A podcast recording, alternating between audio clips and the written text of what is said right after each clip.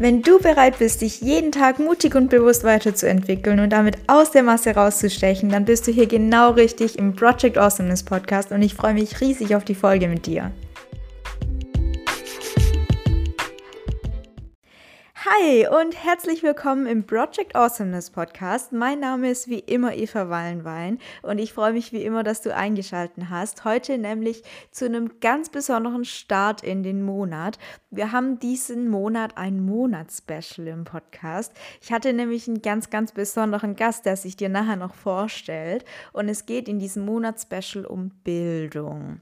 Ich hoffe, du freust dich mindestens genauso arg wie ich. Wir hatten ein wundervolles Gespräch wir zwei, ähm, das sehr lange ging. Deswegen habe ich es jetzt aufgeteilt in vier Teile. Ich wünsche dir ganz, ganz viel Spaß ähm, mit unserem Gespräch und es hat mir sehr, sehr viel Spaß bereitet. Deswegen würde ich sagen, starten wir gleich und ich wünsche dir nochmal ganz, ganz viel Freude. So, herzlich willkommen, lieber Kurt, im Podcast. Willst du dich ganz kurz vorstellen? Ja, mache ich gern. Mein Name ist Kurt Urbild. Ich unterrichte am Bildungszentrum Weißerer Tal, Deutsch und evangelische Religion. Und hatte dich, liebe Eva, ähm, im vierstündigen Deutschkurs in der Kursstufe, unter anderem in der zehnten auch schon, wenn ich das noch recht weiß, ja. Ja, ich Aber glaube. in dieser Differenzierung, in dieser dummen. Ja, aber ähm, ja, und Deswegen jetzt, sind wir ja heute hier, weil die so dumm war. genau, deswegen sind wir heute hier. Ähm, Schön. es ist vielleicht der Beweis dafür, dass man trotzdem was werden kann, auch wenn man bei mir Unterricht hatte. Was heißt denn trotzdem? Außerdem bisher bin ich noch nichts geworden. Deswegen, jetzt Naja, schauen wir mal. naja, naja, komm. Gut. Schauen wir mal. Ja. Jo, Was ist denn heute unser Thema? Willst du das mal einleiten?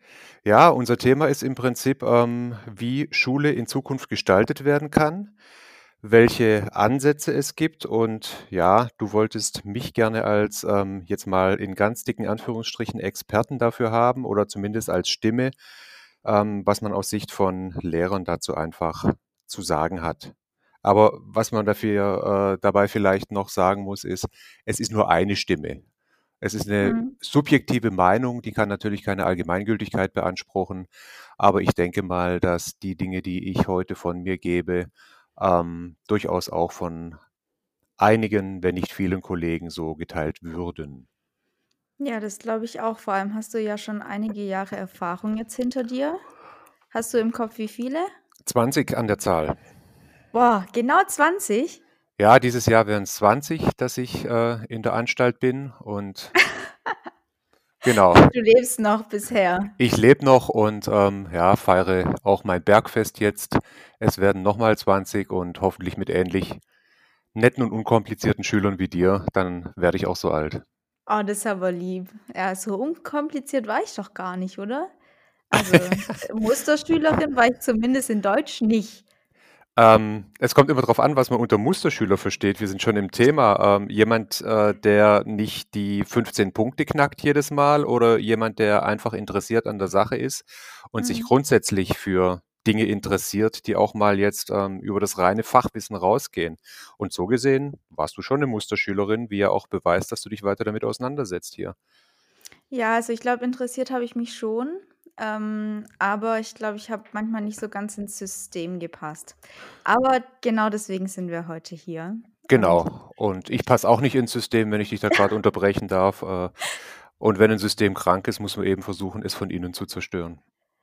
äh, ja, ja, deswegen bin ich Bankerin geworden, ne? Ähm, Genau. ähm, aber ja, ich würde sagen, wir fangen gleich mal an. Ja, Unser gerne. Thema ist ja heute Schule und ob wir gerade zum Jetzt-Zustand Schule für oder gegen die Kinder machen. Ähm, weil ich glaube, dass ganz, ganz viele Potenziale entweder entfaltet werden oder eben verborgen bleiben, wenn Bildung entweder funktioniert oder nicht funktioniert. Ähm, deswegen geht es heute darum, wie funktioniert eigentlich richtige Bildung und inwieweit sind diese Utopien, die ich mir von außen jetzt so vorstelle und wo ich mir denke, boah, das könnte man verändern und hier könnte man was machen, inwieweit ist das überhaupt umsetzbar? Wollen wir gleich mal starten mit dem ganzen System. Wir haben es in drei Teile unterteilt ähm, und der erste Teil ist das System. Mhm. Ähm, mal eine ganz generelle Frage. Wir haben ja jetzt auch das Digitalisierungsthema und alles Mögliche. Wieso gibt es eigentlich noch Kreidetafeln? Ja, Kreidetafeln gibt's, ähm, aus mehreren Gründen noch.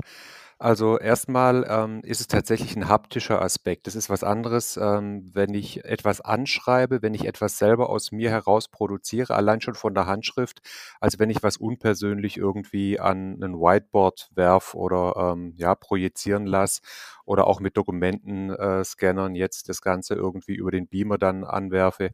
Ähm, es ist einfach was anderes. Das ist mal Punkt eins. Punkt zwei ist mit Sicherheit, dass äh, viele Kolleginnen und Kollegen einfach, ähm, das muss man so offen sagen, sich den technischen Neuerungen irgendwo gegenüber unkooperativ zeigen, sich denen Mhm. ähm, ver verwehren, verweigern, versperren. Und ähm, gut, es ist nicht jedermanns Hobby einfach, das muss man einfach auch dazu sagen. Wobei auf der anderen Seite auch, ähm, da kommen wir vielleicht später nochmal drauf, die sogenannten Digital Natives, also eure Generation und die Jüngeren, das hat Mhm. man jetzt auch während des Lockdowns gemerkt, ähm, nicht unbedingt digital ähm, gebildet sind, weil Snapchat oder Instagram zu bedienen ist halt nochmal was anderes als tatsächlich hier sinnvoll gestalterisch mit einer Excel-Tabelle oder sowas zum Beispiel umzugehen. Ja, ja. Ja, also ist einfach so. Und ähm, also um deine Frage jetzt mal äh, kürzer zu beantworten, A, das Geld war nicht da oder ist nicht investiert worden, da war es immer, das ist Mhm. einfach in andere Bereiche geflossen. Und B, ähm, es ist nicht damit getan, den Schulen diese Ausstattung vor die Nase zu klatschen, sondern wir brauchen da Fortbildungen dann auch auf allen Seiten. Da müssen Lehrer fortgebildet werden, da müssen aber auch Kinder fortgebildet werden und auch Eltern.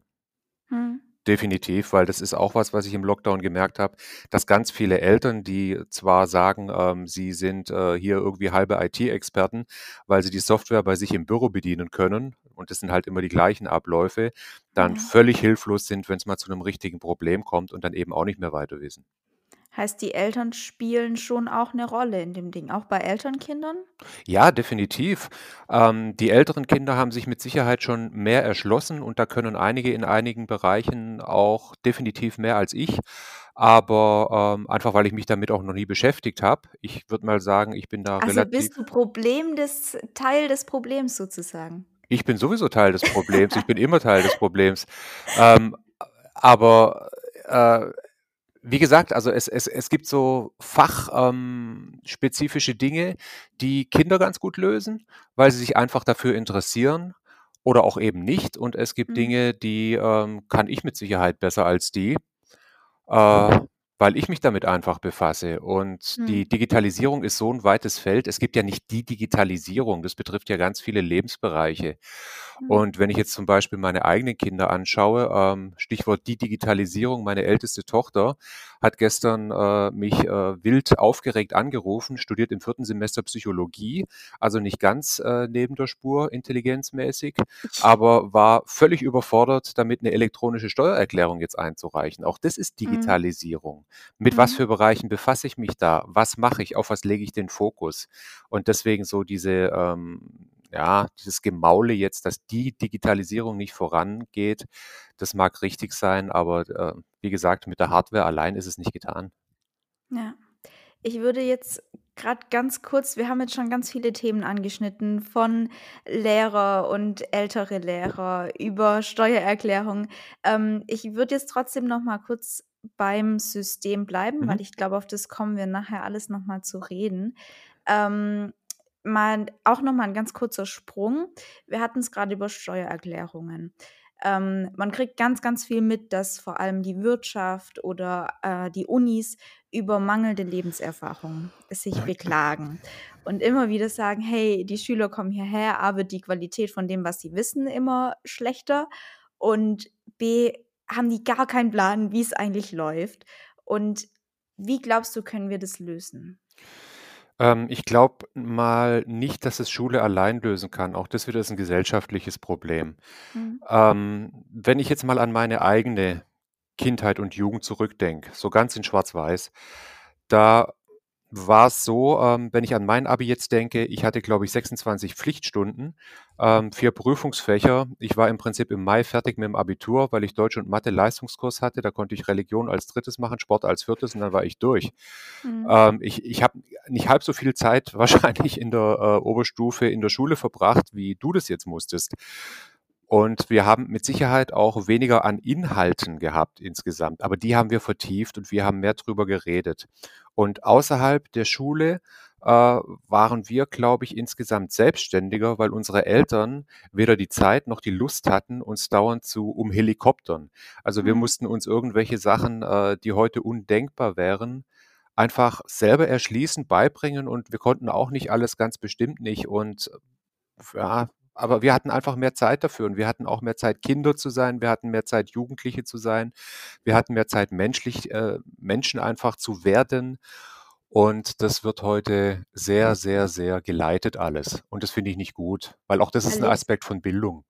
Mhm. Erlebst du dieses Helikoptern jetzt gerade mehr? Weil eigentlich so in meinem Kopf dachte ich mir gerade, eigentlich müsste es doch eher weniger werden, weil die Frauen mehr arbeiten und weil generell einfach der Bedarf an Mhm. Geld oder der subjektive, wie man sich das einredet, ähm, der Bedarf an Geld ist, mehr ist. Ähm, sind die Eltern da trotzdem, ja, mehr hinterher jetzt? Ja, völlig. Also, Okay. d d das sieht man auch an verschiedenen, äh ja, man kann's an verschiedenen Dingen festmachen. Ich gebe mal 'n paar Beispiele. Also, das Mhm. erste ist zum Beispiel, wir hatten vor Zeiten mal, ähm, da warst du auch noch an der Schule, 'ne Diskussion, ob man den Unterricht nicht später beginnen lässt. Einfach so aus Mhm. Gründen von Biorhythmus, Lernökonomie und so Man weiter muss und so sagen, fort. wir starten echt früh. Also, wir haben echt früh Ja, gestartet. ja, Ihr sieb startet ja immer noch gleich, ne? ja, 7:25 Ja. Und die Idee war mal 8:30 Ui, das Und ist aber 'n großer Unterschied, oder? Ja, es ist zumindest also, es ist eine Stunde. Ja. Ähm, die fehlt natürlich dann irgendwie nach hinten raus, könnte man aber managen. Da gibt's auch andere Mhm. Schulzeitmodelle als das, das wir jetzt da unten haben. Mhm. Ähm, aber es ist auf jeden Fall so, dass die Kinder dann gerade im Winter wacher in die Schule kommen, ähm, Ja. ausgeschlafener sind, aufnahmebereiter sind. Darum geht's ja auch. Und, äh, das wird im Moment ja, das ist einfach äh, an zweiter Stelle, weil die Eltern, ähm, sagen: „Ne, so spät wollen wir die Kinder nicht abgeben.“ Die Busse fahren auch nicht so also, wir sind 'ne Schule im ländlichen Bereich, Mhm. ähm, dass es funktionieren würde. Und dann, ähm, sind wir eben, äh, ruckzuck dabei, dass Eltern das rigoros ablehnen, was Eltern und Schüler gerne hätten, nämlich 'nen späteren Betrieb, weil lässt sich nicht mit der Arbeit vereinbaren. Das sind dann aber dieselben Eltern, die mittags dastehen und ihre Kinder für 1 oder 1 1/2 Stunden Mittagspause abholen, damit sie nicht in der Schulmensa essen müssen.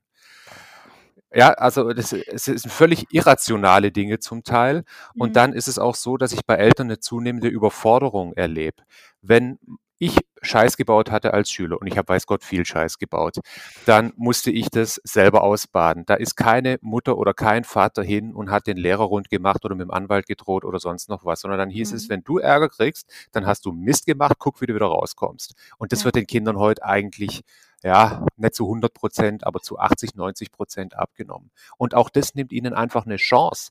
Die Eltern meinen, sie beschützen sie damit. In Wirklichkeit nehmen sie ihnen die Chance, für ihre eigenen Taten Verantwortung zu übernehmen, zu merken: „Ich bin dafür zuständig“ und da vielleicht auch was draus zu machen. Ja, Sehr und schade.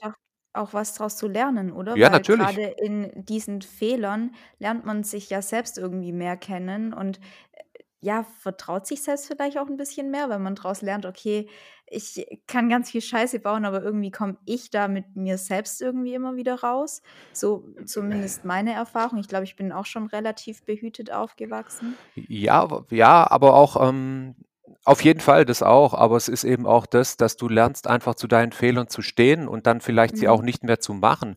Das sind ja in in der Regel, äh, Verstöße auch gegen Gemeinschaftsregeln, die wir in der Okay. Schule sanktionieren. Und, Mhm. äh, wenn du immer lernst einfach nur als Kind, das wird entschuldigt und meine Eltern pauken mich raus, dann siehst du überhaupt keine Notwendigkeit, diese Fehler A als solche zu erkennen und B in Zukunft zu vermeiden versuchen zu versuchen. Mhm. Ja, also, geht einfach nicht.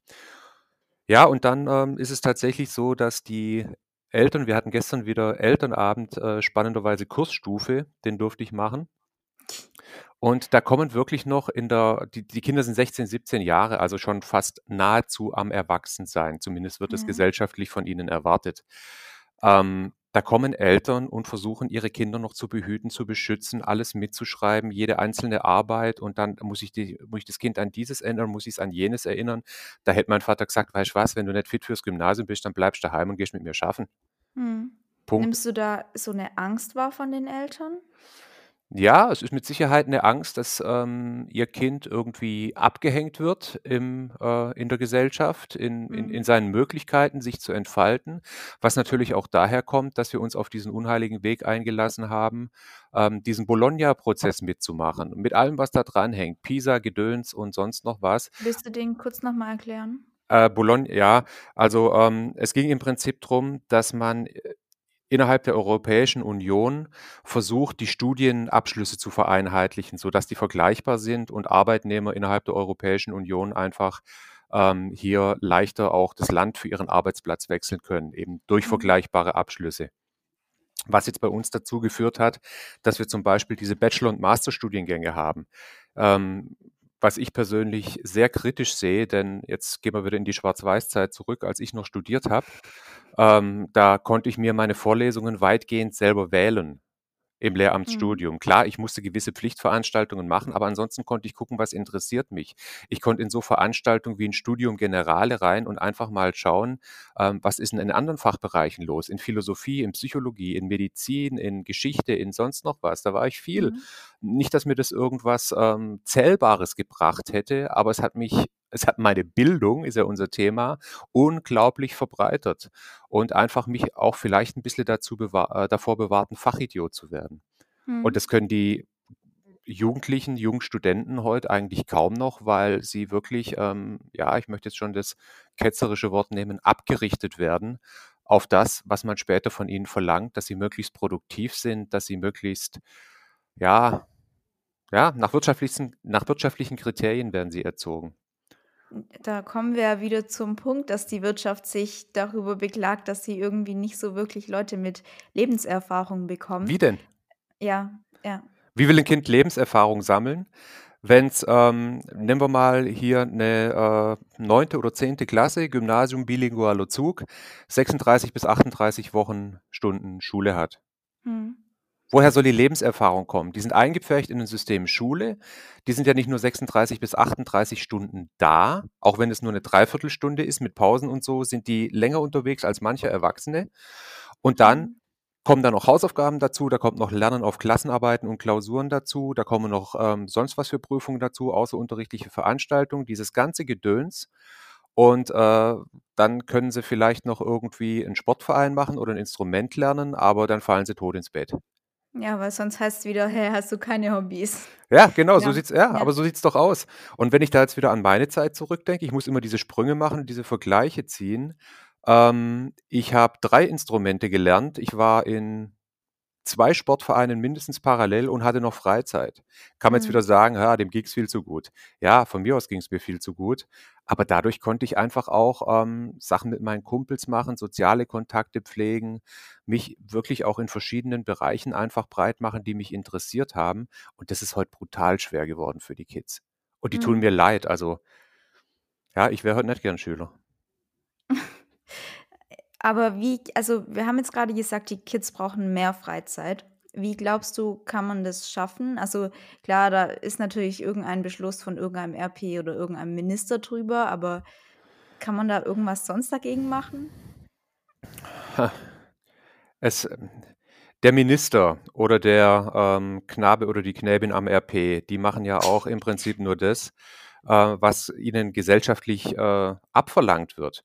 Da kommt Mhm. jetzt zum Beispiel so 'ne Wirtschaftslobby, ich sage das jetzt mal ganz bewusst so negativ Ja, auch, ja. und macht Druck und sagt: „Wir brauchen das und das.“ Und dann, äh, ja, sagt der Minister: „Okay, dann versuchen wir euch diese Möglichkeiten zu schaffen, denn wir wollen ja auch, dass die Wirtschaft läuft. Wir sind ja 'n Industrieland, ist vollkommen klar.“ Mhm.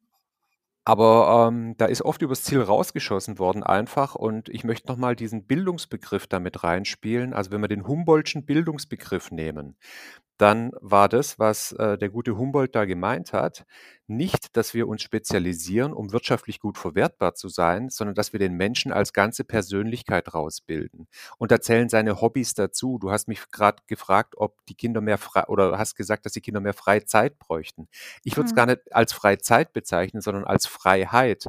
Und zwar als Mhm. Freiheit, sich selber bilden, sich selber entwickeln zu können, und zwar in ihrem Tempo, unterstützt durch Lehrpersonen, das wäre dann ich, die einfach die Qualifikation mitbringen müssen, dem Kind abzuspüren, was es tatsächlich leisten kann und was nicht, was ich ihm abverlangen kann, wo es gerade steht und es da dann einfach abzuholen und optimal zu fördern.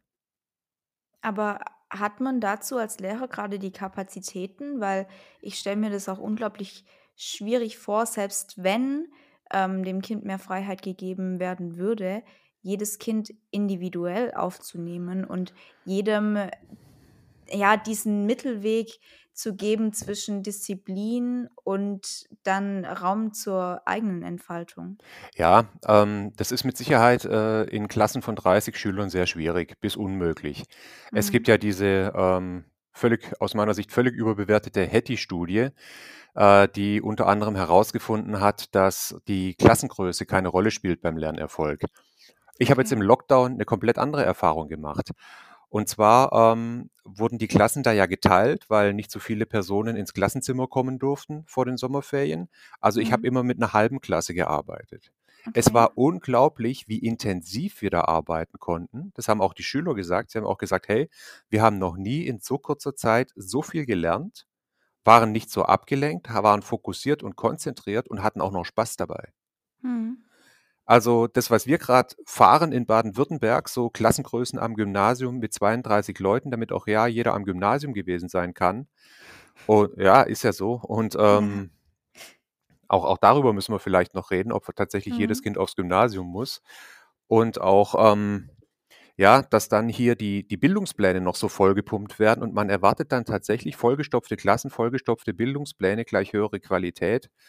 Da mhm. frage ich mich manchmal nicht, ähm, was die Jungs denken, sondern ob. Weil ja. das kann nicht funktionieren.